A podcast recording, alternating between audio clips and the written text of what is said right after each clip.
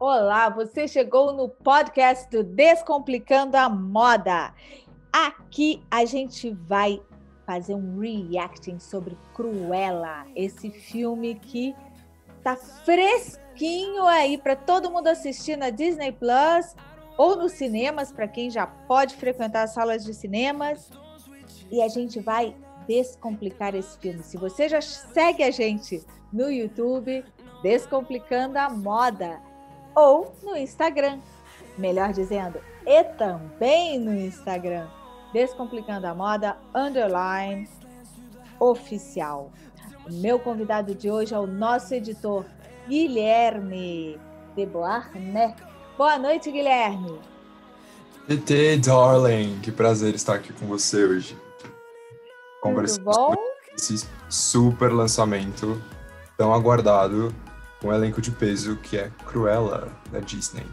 Cruella. Olha só, até mesmo no filme eles falam Cruella Devil, como Devil, que é diabo, né, em inglês, mas se fala Devil, para dar uma francesada, que é coisa chique, né? Você não acha que é para dar um toque assim meio chique no nome? Com certeza, mas é interessante notar que o nome dela foi um problema de tradução em muitos países, porque é um trocadilho com a palavra Cruel Devil, né? Demônio cruel. Na França ficou como Cruella d'Enfer, do inferno, e aqui no Brasil como Cruella Cruel. Então, o nome dela aí é rodeado de, de controvérsias. Uma coisa muito legal para a gente lembrar quem está chegando agora nesse mundo da, da Cruella de Vil e dos 101 Dálmatas é que essa história, como tantas outras da Disney, não foram criadas no estúdio da Disney, mas foram adaptadas de livros. Guilherme, fala um pouquinho pra gente sobre isso. O que, que você acha dessa história de adaptação de história? Eu acho que é um movimento de trazer as histórias para uma nova geração. É, a Disney já fazia isso com contos de fada, mas a adaptação de 101 Dálmatas veio relativamente rápido. O livro original, da, pela Jodie Smith, foi publicado em 1956 e a animação veio logo depois, em 1961.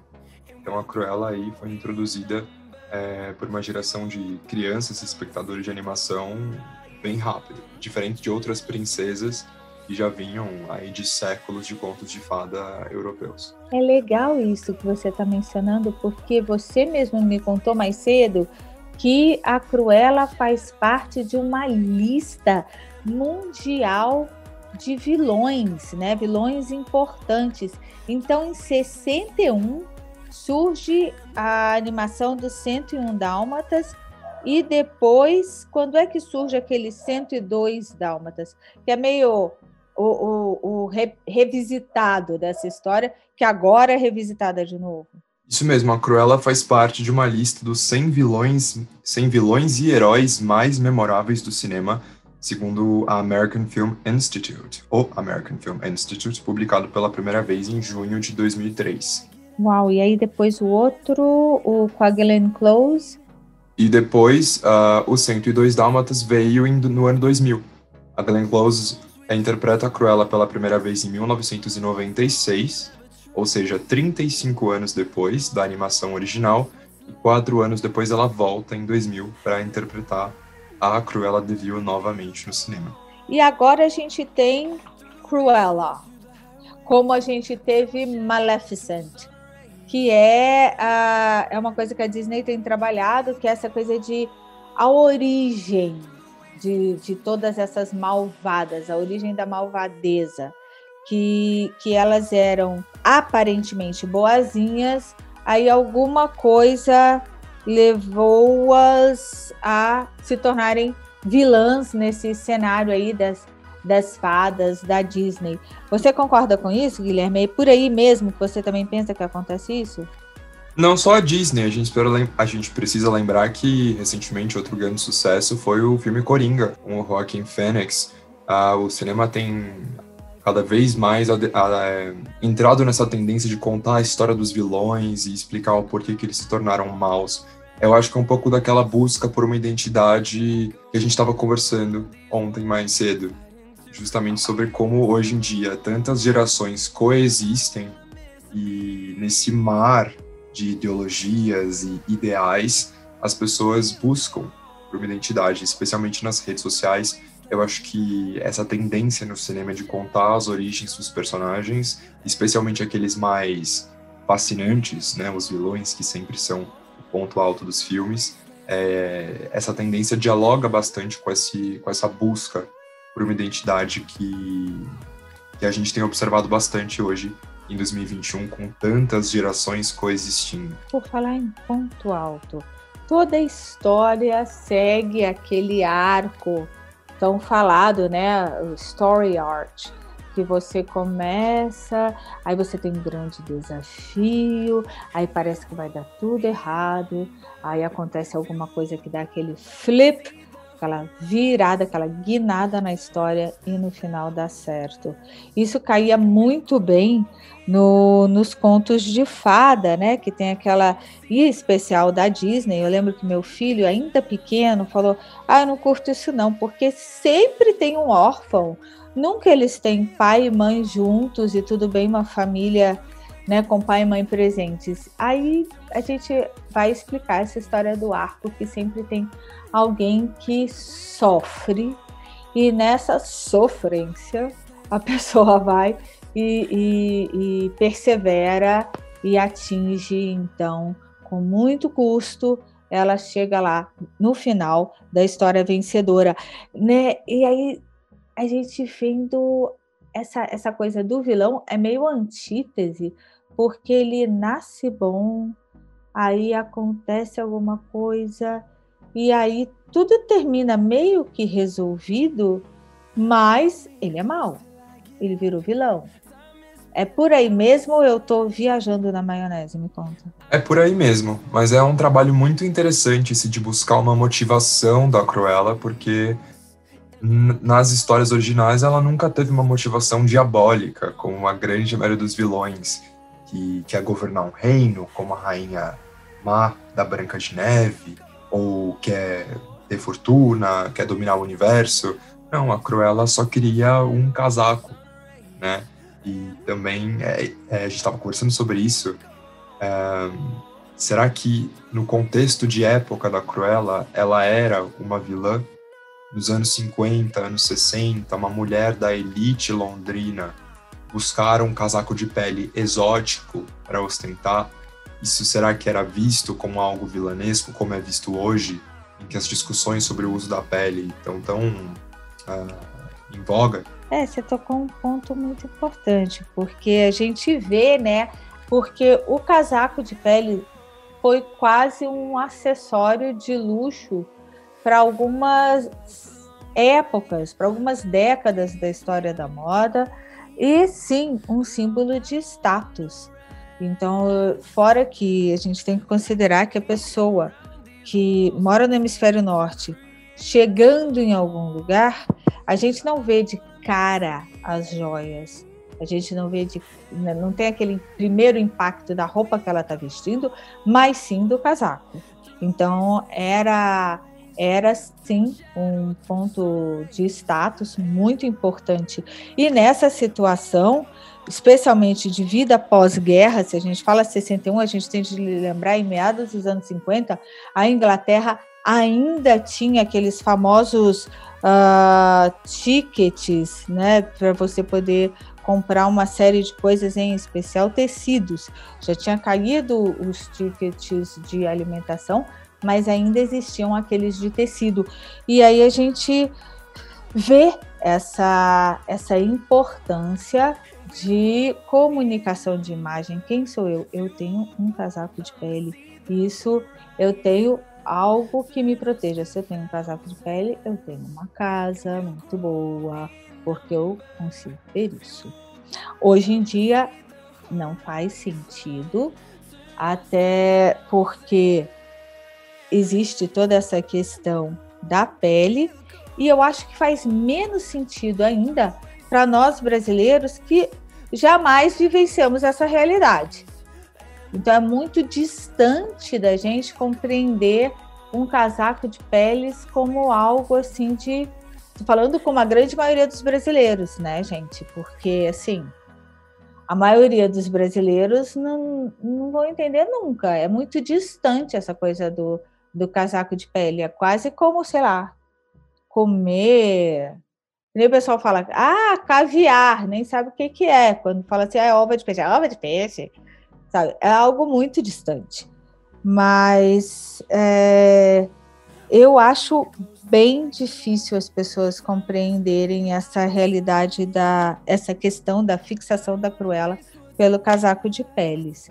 Eu até vi agora nessa versão, eu achei que fazia um pouco mais sentido. Você acha como é que você percebe esse, essa questão da pele e nossa sociedade brasileira, Guilherme? Eu confesso para você que eu senti um pouco de falta de algum desses ícones da Cruella de Vil. Os casacos de pele e o cigarro mesmo. Né? Aquela piteira verde hum. com ela e a fumaça verde, que é uma cor que a Disney sempre associou muito aos vilões. Confesso que senti falta disso no filme, mas como a gente estava discutindo, é a nova Cruella.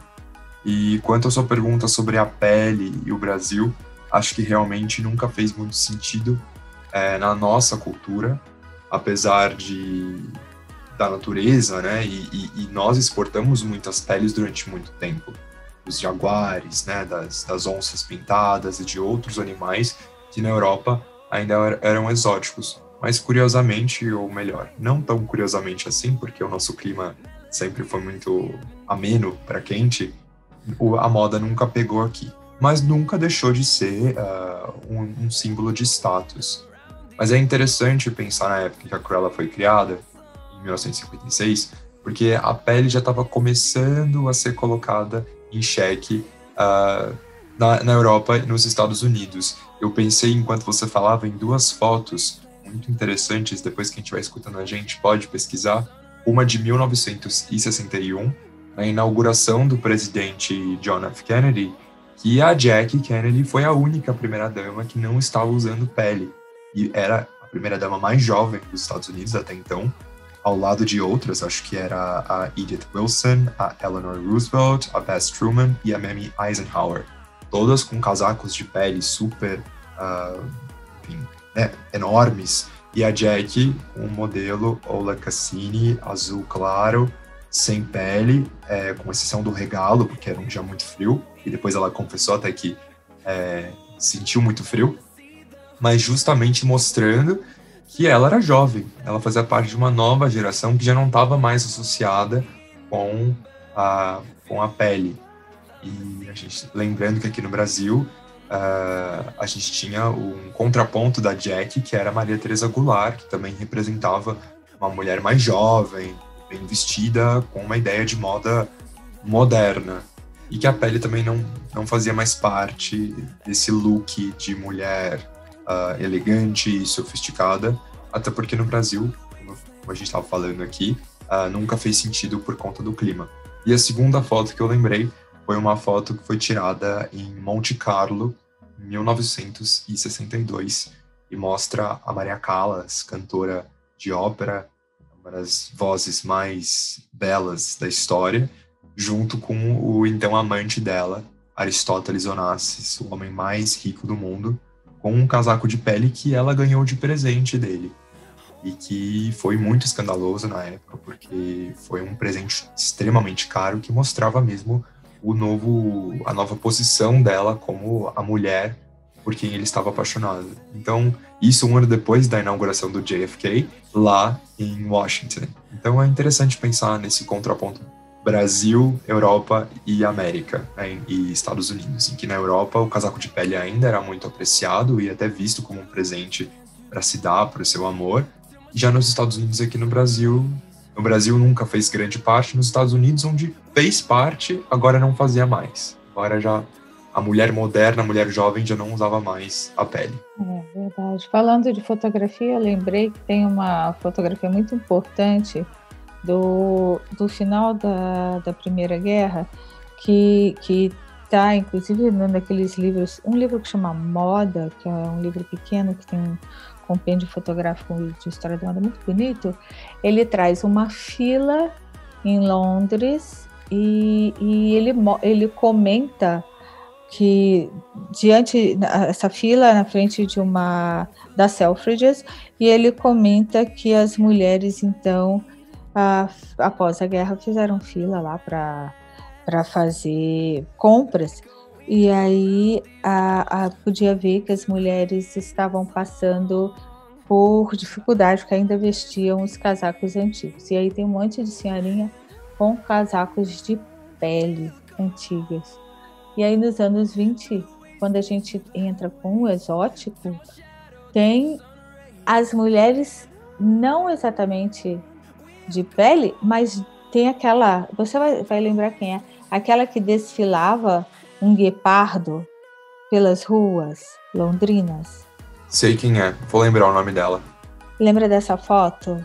Então, assim, o guepardo ele entra depois e o leopardo também. Quando a gente vai falar de exótico, a pele também segue moda e segue tendência. Tanto é que a Kate Moss que é uma das maiores colecionadoras de casaco de pele de, de pelo menos era, né? Quando lá no, nos anos 90, é, ela, mas ela comprava em loja second hand store de segunda mão, porque ela gostava em particular dos casacos de leopardo para usar com jeans e tudo, ela achava bonito, que já estavam proibidos então é, é uma questão muito de, de, A pele traz muito essa coisa do, do objeto status, como você comentou da, da Maria Callas. Muita gente. É, é, ela é equiparada a uma joia, né, Guilherme, para essas nessa época, para essas pessoas de sociedade? Com certeza. Enquanto você falava, eu encontrei a foto, qual acho, acho que é essa que você se refere, uma foto de 1932, chamada Le Guépard en Laisse, o guepardo na coleira. Isso. Se quiser procurar aí a foto de 1932. A mulher sentada tomando um cafezinho com um guepardo na coleira. Sim, Aí é, tem dela também desfilando de na Oxford Street. Isso. Tudo em Londres, porque na Europa esse animal ainda era sinônimo de, de ostentação. O exótico. E onde o exótico entra na Cruella? Bom, agora com essa nova releitura de 2021, o exótico entra junto com o punk, não mais com a pele. E isso é, é muito interessante. Você quer falar um pouco sobre isso, TT? Sobre essa, esse cenário da moda nos anos 70, punk, e por que a Cruella coisa... é inserida nesse momento? Tá, uma coisa que eu achei, assim, muito importante nesse filme que traz, e que inclusive a Emma Thompson comentou, foi a, o cenário, a perfeição do cenário, que os carros, ah, os transeuntes, tudo ficou anos 70. Isso não teria, isso não teria acontecido com tamanha perfeição se não tivesse, se não fosse o, o infortúnio da pandemia que permitiu que eles realmente fechassem aquela parte de ali perto de Regent Street, que é onde é a Liberty, que para poderem gravar ali. Foi, foi realmente um, um, movimento de fechar a cidade, gente. A Londres é uma cidade muito, muito movimentada.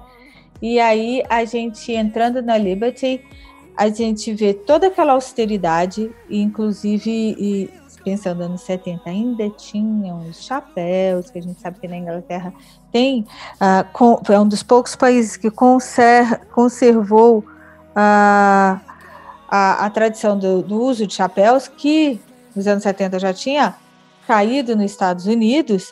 O que, que acontece? O, o, você vê aquele, aquele, aquela série de vitrines muito, muito antigas, tradicionais. E aí a Emma Thompson, Cruella, nesse momento Stella, ela vai e repensa a vitrine. A comunicação da vitrine já faz, já eu acho que já dá esse, é, essa, esse chute inicial para essa comunicação punk Em seguida, outro detalhe que a gente vai ver, ela vai numa, numa loja de roupas de segunda mão, né? Que, que hoje a gente chamaria de brechó, de mais de qualidade, que o cara mostra, lógico, ele mostra o Dior, coisa e tal, que chama muita atenção, porque ele mostra Dior e ele mostra Chanel. Ou seja, ele mostra duas roupas francesas, para em seguida ele mostrar uma roupa inglesa e tá bom mesmo. E aí também foi um hábito dos anos 70 que começaram a frequentar, a existir e a uh, serem valorizados essas lojas de, de segunda mão. Uh, depois, nos próprios desfiles, a gente tem uh, volumes que flertam muito com algumas coleções da Vivienne Westwood, mas coleções essas que não eram exatamente aquelas primeiras dela, né, de, de camiseta escrita sex, daquele tipo de coisa, mas sim da evolução do punk dela, um punk chique, mas um cabelo também repensado punk chique, que a gente não, não vê a, a, a, os spikes, a gente não vê é, alargador de, de, de orelha, a gente não, não tem tanto. É, é muito punk chique. É muito um segundo momento da, da Vivienne Westwood. Eu acho que ali mesmo eu vejo muito uma releitura do punk, não punk em si. Mas quando eles mostram os anos 70, eles mostram bem como o cenário. Que, como você viu isso? Achei muito interessante você trazer a Vivienne Westwood, porque também já juntando com a Liberty, não sei se quem está ouvindo a gente sabe disso, mas a Liberty é uma lote de departamentos de luxo que existe em Londres realmente, existe desde 1875. Então tá aí há 146 anos, é uma uhum. referência em retail até hoje, então é muito legal, muito bacana que eles trouxeram isso para o filme. E já colaboraram com o Yves Saint Laurent, já colaboraram com a Vivienne Westwood, e esse momento da moda em Londres é muito fatídico, né? Os anos 60 também foram, com a revolução da mini saia e o boom das boutiques. Né? A gente teve a Biba, por exemplo, a uhum. Mary Quant. E os anos 60, os anos 70, desculpa, vieram com o punk. Né? E Vivian Westwood estava à frente, não é à toa que ela é chamada de a mãe do punk até hoje. Uhum. E esse filme, como você fala, traz realmente uma, uma releitura elegante do punk. Né? Porque, no fundo, no fundo, tem que fazer esse balanço aí da alta moda londrina com a baronesa, que é a grande antagonista do filme. Exato, exato. Vale lembrar que a, a Liberty, para quem não conhece, ela é mais antiga do que a Selfridges, que é outro seriado que também fez muito sucesso na, na, na, na Netflix. Então, Aí a gente já tem duas lojas de departamento importantes. Que, aliás, lojas de departamento, mais uma vez, algo um tanto quanto distante da nossa realidade brasileira, uh, se comparadas àquelas que surgiram no século XIX, início do século XX, no, na Europa e nos Estados Unidos, que não aconteceram aqui no Brasil. Não aconteceu, a gente não tem essa história, essas lojas de departamento históricas, que perduram até hoje. Gente, então tem muita coisa assim que muitas vezes para quem uh, nasceu a partir dos anos 80, e olha, é muito tempo, é, é, é difícil alcançar, né? É, é distante.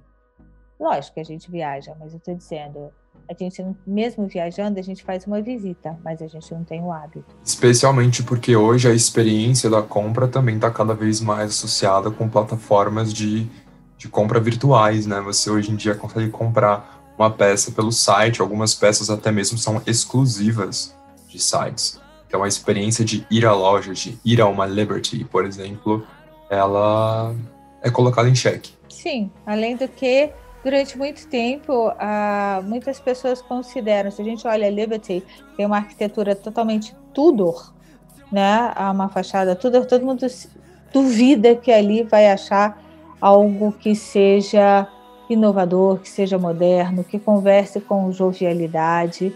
As pessoas duvidam disso, acham que é, ai, é uma loja antiga, como muitas pessoas acham, ah, Europa velha.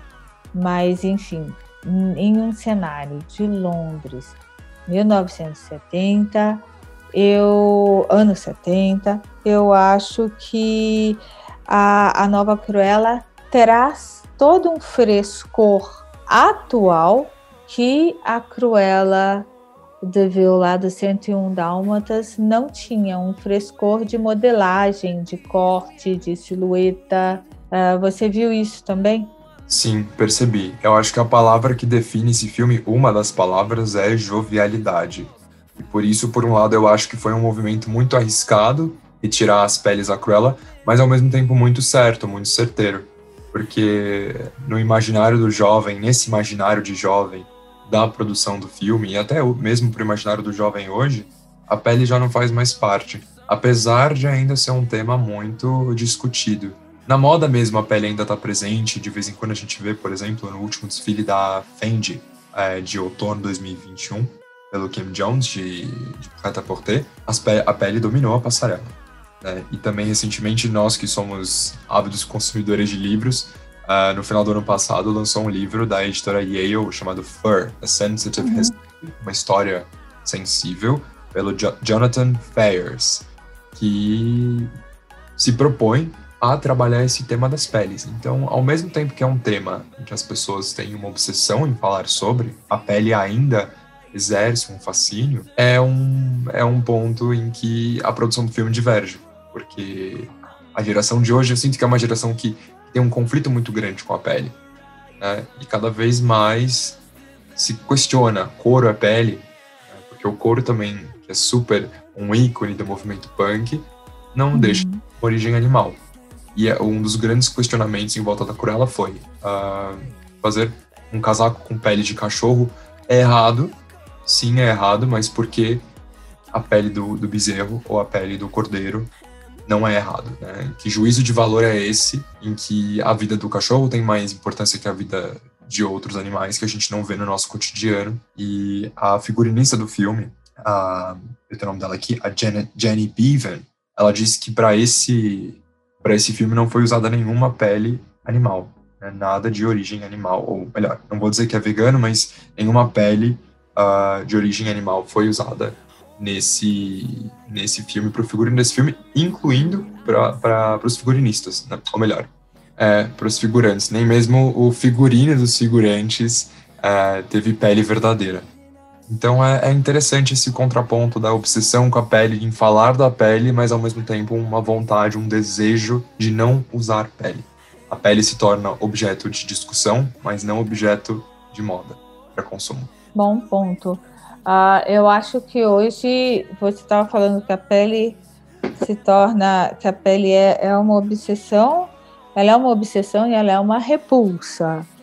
Eu acho que a gente tem um, um estamos vivendo um momento dessa virada de conceito, dessa tomada de consciência, como você acabou de dizer, o que, é mais importante? Por que, que um bezerro é menos importante que um cachorro? Mas aí, no caso, o cachorro era o pet, que por sua vez a gente também vê no filme, o dela, o, da, o, o pet da Estela, o cachorrinho da Estela, é um vira-lata. E a gente tem visto muito essa questão, é uma questão muito atual de você ter, ao invés de você comprar um cachorro de raça que nem sempre as pessoas, que esse comércio também está sendo colocado em, em questionamento, é, se não seria mais atencioso você resgatar um cachorro das ruas e dar uma vida para esse cachorro, para esse gato, enfim, para esse pet.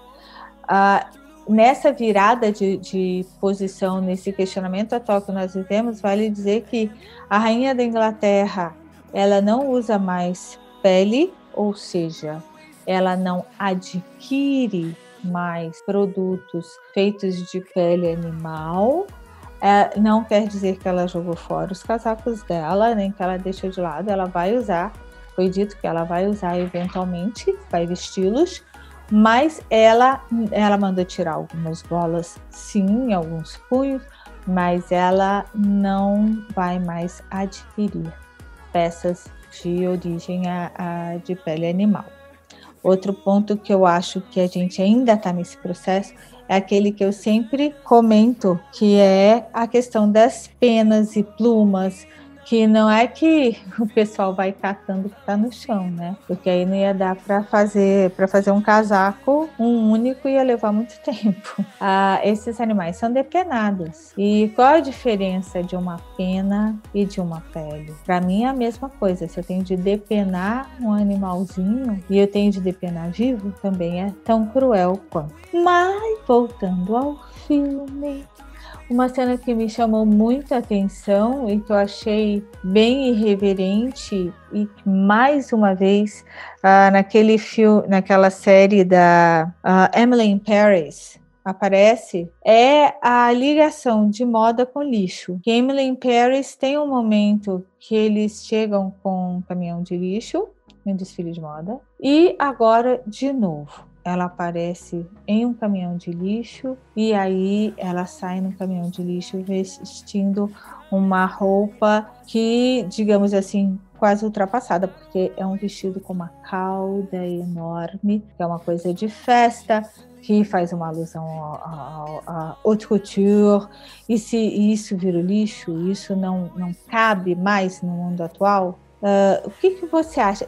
Não é a primeira vez, né? Que a gente, o próprio movimento punk brincava muito com essa, com essa história de moda lixo e, e o que eles propunham é que estava valendo, que depois no final das contas não deixava de ser moda. E que é, é contraponto interessante do lixo e do luxo, né? Duas palavras tão parecidas. Uhum. E também não é a primeira vez no, em anos recentes que a moda brinca com o lixo no desfile de outono da Moschino, em 2017, o Jeremy Scott fez todo um desfile, uma coleção inspirada no lixo, né? Porque em que momento a moda deixa de se tornar moda, deixa de se tornar criação e criatividade para se tornar mais produto num mundo que não precisa de mais produto, né?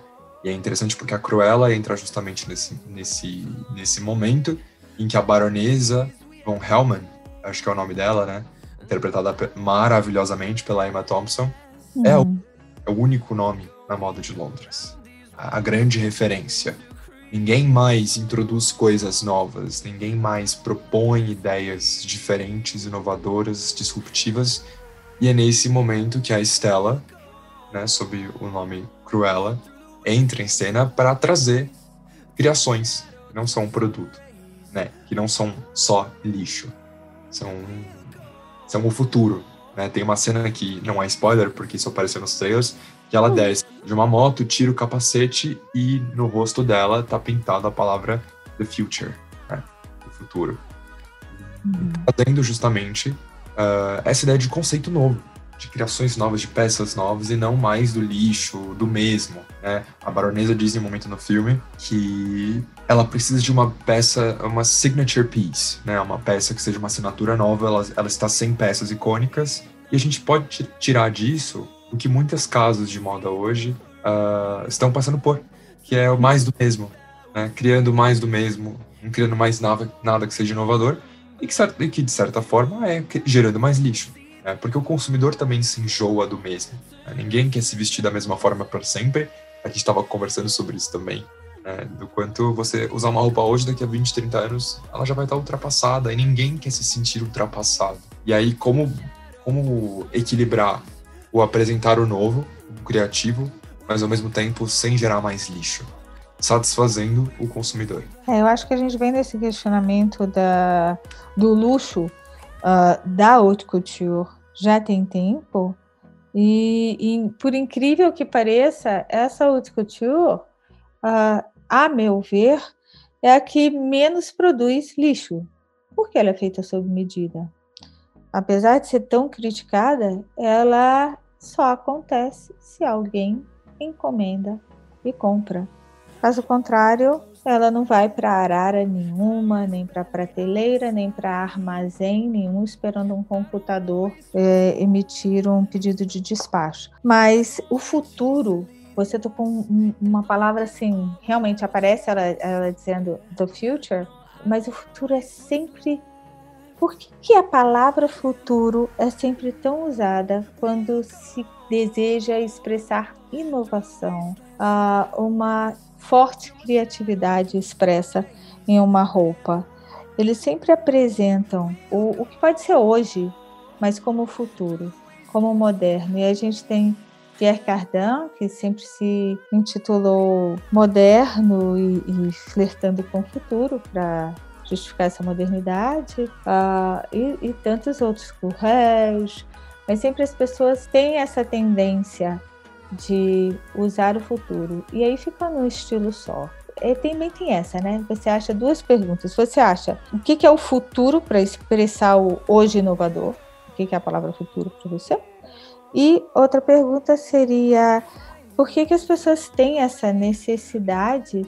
Quer dizer, por que as pessoas têm essa dificuldade, uma vez se agarrando a um estilo, é reinventá-lo?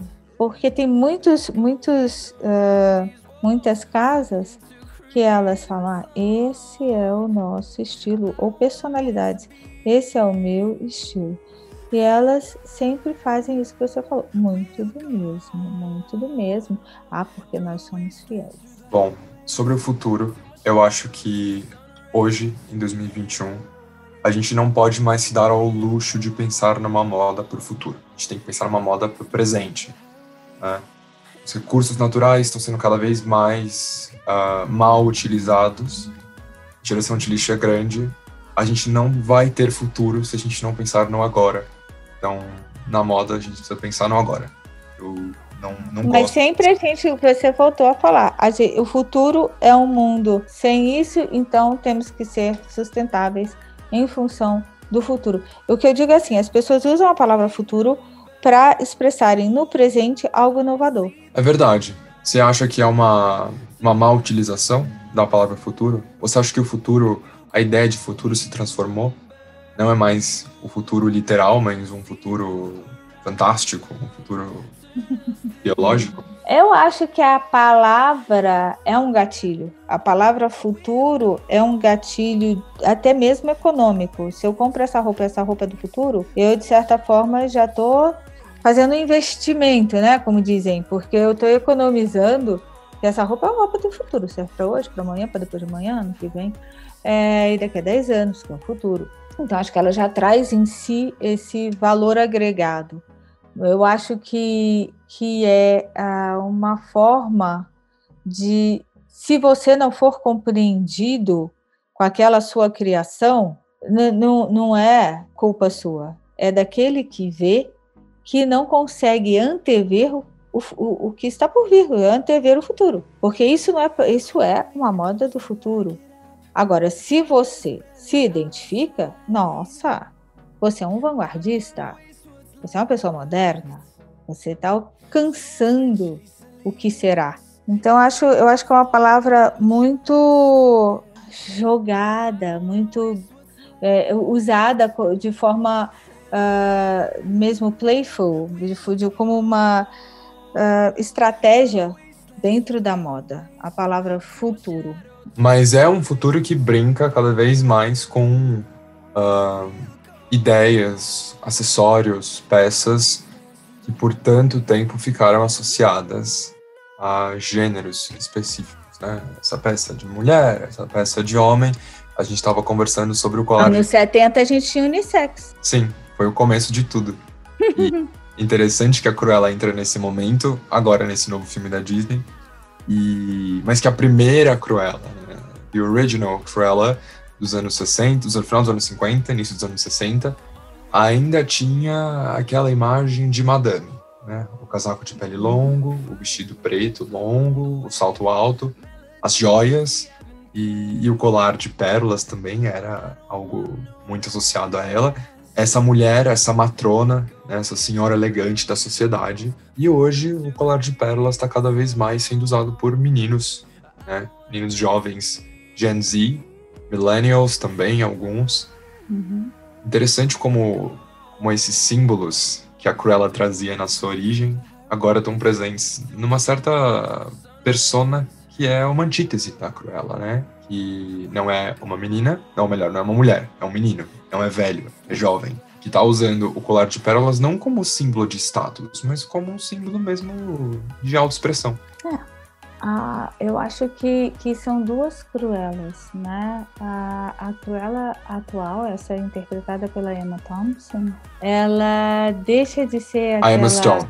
Não, não, não. A, a, perdão, a baronesa, interpretada pela Emma Thompson, ela deixa de ser uma, uma senhora com, com, com essa coisa de, de elegância e tradição, porque sendo uma baronesa, ela pega todo o lado do exótico, para a gente não enxergá-la como uma senhora arraigada a, a antigos usos. Então a gente chega quase a achar ela meio uma exótica maluca. A Emma Thompson, a Cruella atual, ela é jovem. Emma Stone. A Emma Stone. É, uh. Muitas Emas. Muitas Emas, Emma, Emma. é, e a cada Emma um com Stone. seu problema. Exato, cada um é com seu problema. E a Emma Stone, ela é jovem, ela se afasta dessa senhora, como disse você. E aí ela traz, como jovem, todos os, uh, os signals, todos os sinais, todos os símbolos de uma jovialidade atual. Porque aquilo, ela, ela não é nem anos 70, concorda? Concordo, totalmente. É o que você falou, é uma releitura do punk dos anos 70. Porque também é. a gente estava conversando, uh, depois que a gente terminou de assistir o filme, essa Cruella da Emma Stone, a Cruella de 2021, se comunica muito mais com a geração de hoje com os ideais uhum. de estilo, de sofisticação, de elegância. Até brinquei, né? Uma criança hoje que assiste ao filme original e olha aquela Cruella clássica, talvez ela não interprete aquilo como uma mulher elegante, cheia de estilo ela vai achar aquilo tudo muito caricato, muito fantasioso. A própria Cruella da Glenn Close, de 1996, e de depois... Monstrenga! É. é, o que, que é aquilo? É tão é carnavalesco. Aquela Cruella já não tem mais apelo.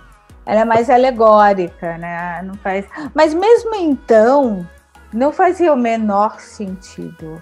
Eu acho, pelo menos, aquela é, é, porque eu acho que a Glenn Close ela, ela flertava com aquela coisa do exagero, meio Charlie and the Chocolate Factory, sabe? Um, um exagero para dar uma sacudida, mas não levantava essa. Não levantava bandeira quase nenhuma, eu acho. Não, não levantava nenhuma bandeira. Essa nova Cruella é uma mulher empreendedora. Né? Uhum, né? De certa uhum. forma, dialoga com uh, o feminismo. Sim, verdade. Abre verdade. sua marca. É, também uma mulher que, que é ruthless, mas que, mas que ama. Né? E que sim, até é. fez boa dos dálmatas depois. Sim, sim. Sim, porque ela, ela vê que não é culpa deles, né? Eles foram levados a fazer o que fizeram. Mas voltando aos, aos jovens que você comentou, nos anos 70 a gente teve uh, esse início do, da roupa unissex. E, e, a roupa unissex era muito usada naquela coisa do casalzinho, né? Bonitinho. A gente juntinho, amor, com a mesma roupa. E que a gente teve um pouquinho disso de casal combinandinho de novo nos anos 80. Mais recentemente, alguns anos atrás, surgiu essa proposta do, do unissex sendo a gênero ou genderless foi muito difícil porque a gente já tinha algumas pessoas, algumas mulheres que flertavam com guarda-roupa masculino e iam a, a, departamentos masculinos procurar aquela camiseta mais solta, aquela camisa mais com cara executiva, menos babadinho. Isso já existia nos anos 90 e há alguns anos atrás começaram a fazer isso. O difícil foi que para não perder dinheiro, a maioria da, das pessoas que se propuseram a isso resolveram fazer umas roupas mesmo um tamanho serve para todos. E aí as roupas perderam muito em modelagem. E, e colocaram também em cantos, isso foi até um estudo de IVM que eu participei, colocaram em lugares que eram de pouco acesso. Então, num cantinho lá no fundo, tinha essa seção genderless e que era tudo preto, branco, muito fácil, uma camiseta, uma calça que dá para qualquer um. E eu acho que não é essa a parada e não foi para isso que a moda caminhou até agora, nem que está caminhando. Eu acho que essa quebra de barreiras nos acessórios que você comentou tão bem da, da, das pérolas, uh, mas assim como em colares, assim como em anéis, os acessórios para os homens, é, é algo que cada vez mais faz parte da, da realidade masculina, o uso dos acessórios. E, e sem e sem todo aquele, aquele peso, sabe? Nossa, ele vai usar um colar? Não, é simplesmente um colar, ele usa colar. É uma escolha.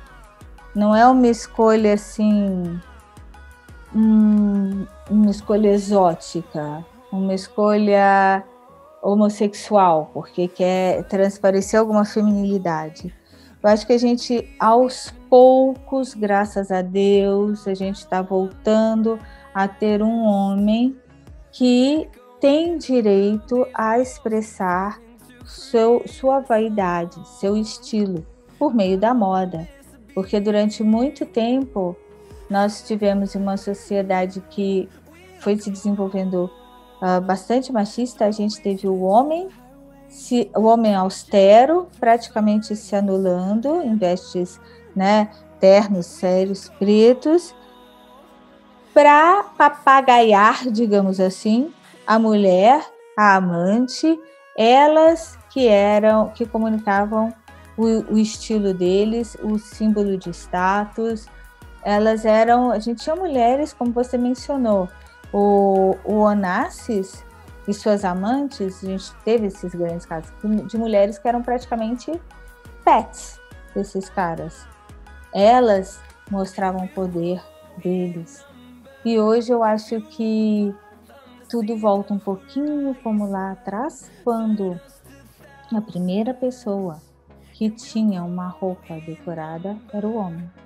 Eu acho que o homem volta a ter esse direito à, à expressão do estilo, da vaidade, se a gente quiser colocar.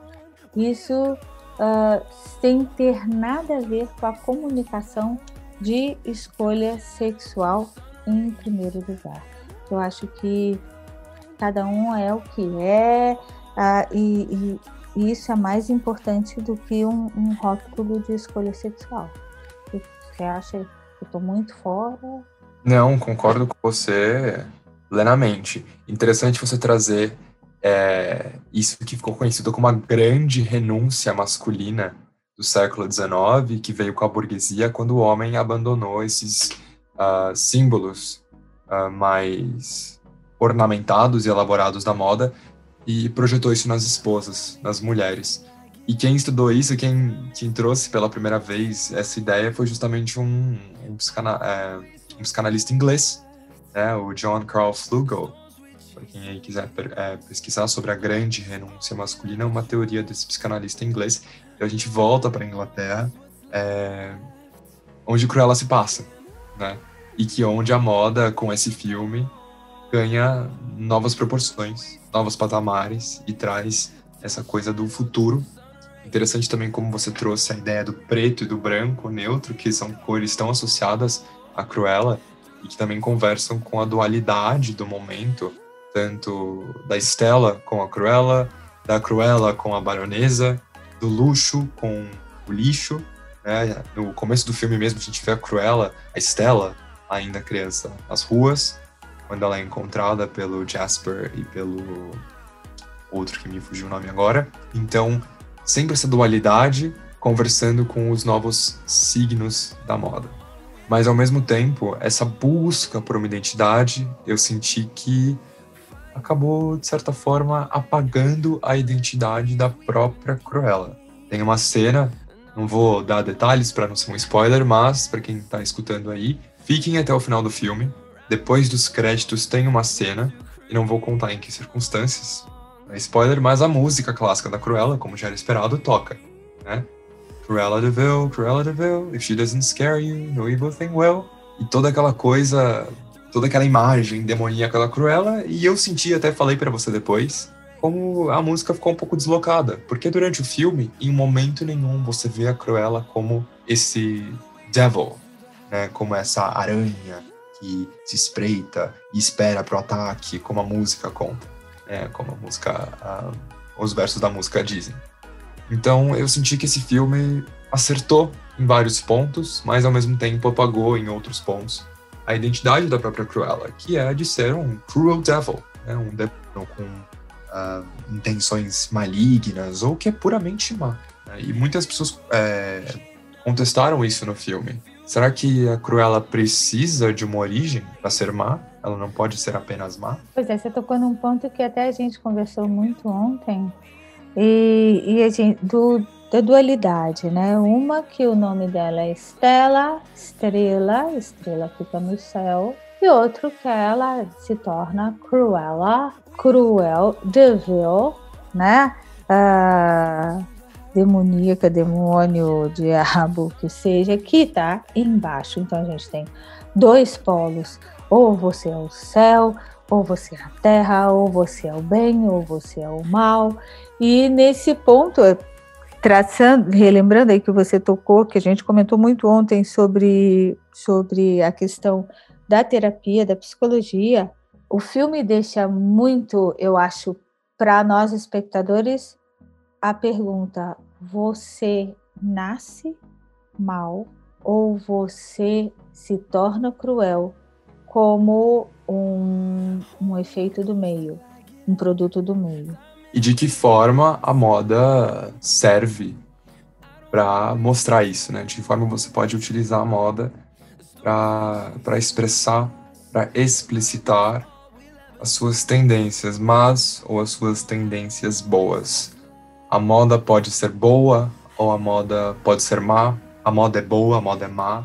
Né? Em vários momentos a gente é colocado em, em dúvida. Né? Uma das primeiras cenas do filme que apareceu no trailer também, em um dos muitos trailers, foi a cena da vitrine. Né? O, o dono, da, o dono não, o gerente da Liberty fica horrorizado com a vitrine. Para ele, naquele momento, aquela imagem de moda é horrível. E a baronesa ama, gosta. Então, essa dualidade daquilo que é feio na moda ou daquilo que é bonito. A moda é bonita ou ela é feia, tá no olho de quem vê, ou ela é necessariamente ruim ou boa.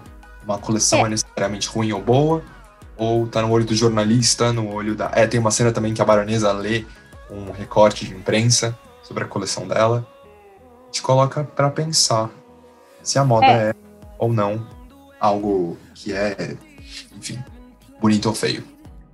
É, uma coisa, falando de moda, uma coisa que eu vi naquela cena da, da vitrine, eu, eu vi muito explícito assim, a importância da vitrine, do visual merchandising, como algo que lança e provoca e atrai. Uh, porque atração e repulsa que pode existir na vitrine, afinal de contas, são, são dois sentimentos também polarizados, mas que fazem com que a pessoa entre na loja. Eu acho que a vitrine não deve ser mais do mesmo, e é isso que a vitrine ali naquele momento antes da daquela mexida dela, digamos assim, daquela repaginada dela, é, é o que existia. A vitrine era apenas um mais do mesmo.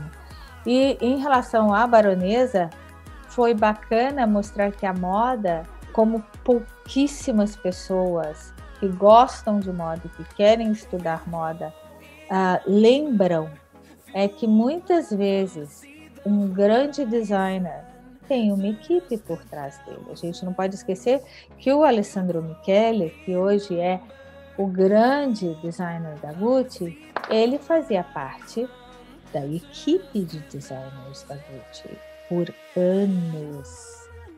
Não é que chegou e foi reconhecido e aí se tornou o diretor criativo da Gucci. Não foi assim. E existem pessoas que passam a vida sendo, de certa forma, esses seres invisíveis. por trás de um grande nome da moda. Com certeza. Assim como Tom Ford, que contou numa entrevista uma vez que quase saiu da Gucci antes de se tornar o diretor criativo da marca. E, e muitas peças icônicas são criadas por pessoas que a gente nem sabe o nome, né? E é importante lembrar disso que nessas grandes casas de moda, a gente vê isso no filme Cruella, porque ela, ela se torna parte do ateliê da baronesa. É uma equipe, né?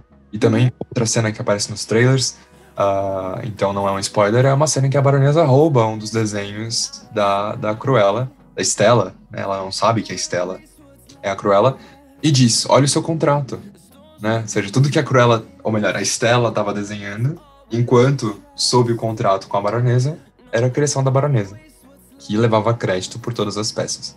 E assim a gente tem muitos, muitos casos, né? Uh, o próprio Lagerfeld na Fendi, por mais que dissessem, uh, nunca foi, nunca colocavam assim, uh, Fendi por Karl Lagerfeld, como fazia Chanel by Karl Lagerfeld, a gente sabia. Mas Fendi, tantos anos trabalhando, ninguém falava. Você mencionou o Tom Ford, eu mencionei o Alessandro Michele e eu tinha o Pier Paolo Piccioli, né, na Valentino, o Pier Paolo Piccioli na Fendi Acessórios. Então, são nomes que a gente, a própria Virginie Viard, que entrou também para fazer parte da equipe da Chanel. Então, que certamente hoje trabalha com uma equipe, né? Não é um trabalho de uma pessoa só, mas na maioria das vezes é uma pessoa só que leva, uh, que coloca a sua assinatura e leva os louros. Sim, e esse filme é, foi feito por várias mãos, né? E mãos, inclusive, muito conhecidas. Tem uma cena, isso também foi uh, anunciado no próprio canal do YouTube da Louis Vuitton. Eles fizeram uma bolsa para personagem, né? Uma versão da bolsa Capucina que uhum. aparece muito brevemente numa cena, mas ali é uma um objeto que vem de fora, dentro da produção. Lembrando que não é só a figurinista que faz o figurino. Né? São, são várias. O figurino parte de vários lugares. Sim, sim. Parte de vários lugares, várias intenções, vários investimentos, vários acordos. Mas, é, não... E, e muito, não, muito bacana que o filme não é Bom, é uma fantasia, tem muitas cenas no filme que são extremamente fantasiosas, mas ao mesmo tempo situa ele no mundo real. Né? A Liberty, as referências, a Chanel, a Dior, explícitas, né? não é que, ai, lembra, não. Eles falam o nome Dior, eles falam o nome Chanel, trazem a bolsa do Louis Vuitton, então também, de certa forma, aproxima a personagem do filme ao, ao mundo real. É, eu achei estranho o, eles não mencionarem marcas inglesas, que, que em geral uh, sempre tem essa rixa entre Inglaterra e França, mas eles não mencionam outras marcas que não as francesas e a tal da baronesa, que ali no filme é o que existe de marca uh, inglesa. Mas aí é fictícia. Sim, com certeza. Isso Eu foi algo que me causou estranheza.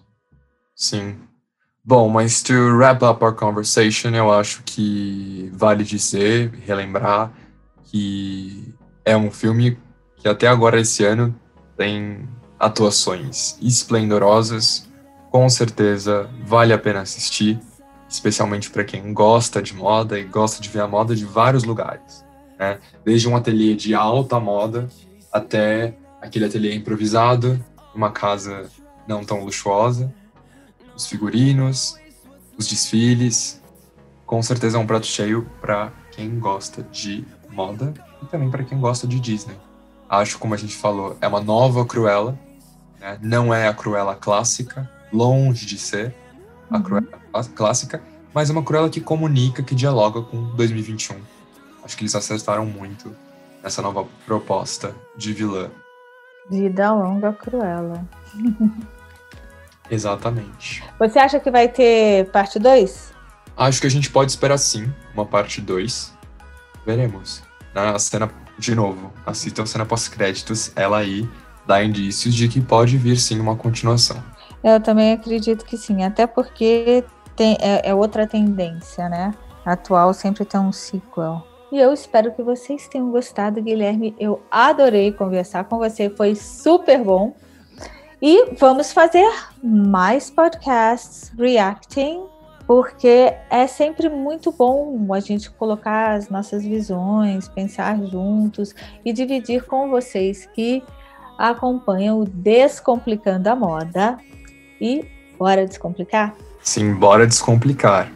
E aguardem aí mais podcasts. Alguns que virão logo e outros, quem sabe, virão mais no futuro. A gente não pode esquecer que esse ano ainda lança o filme Casa Gucci com a Lady Gaga e o Adam Driver sobre a morte, o assassinato do Maurizio Gucci. Quem sabe, se vocês gostaram desse podcast, a gente pode fazer um comentando referências e aí fazendo nossa análise do filme. É isso aí. Um beijo. Obrigada, Guilherme. Obrigado, TT. Um beijão para você e para quem escutou a gente nesse podcast, nesse primeiro episódio do podcast, é Aplicando a Moda. Beijo, gente. Obrigada.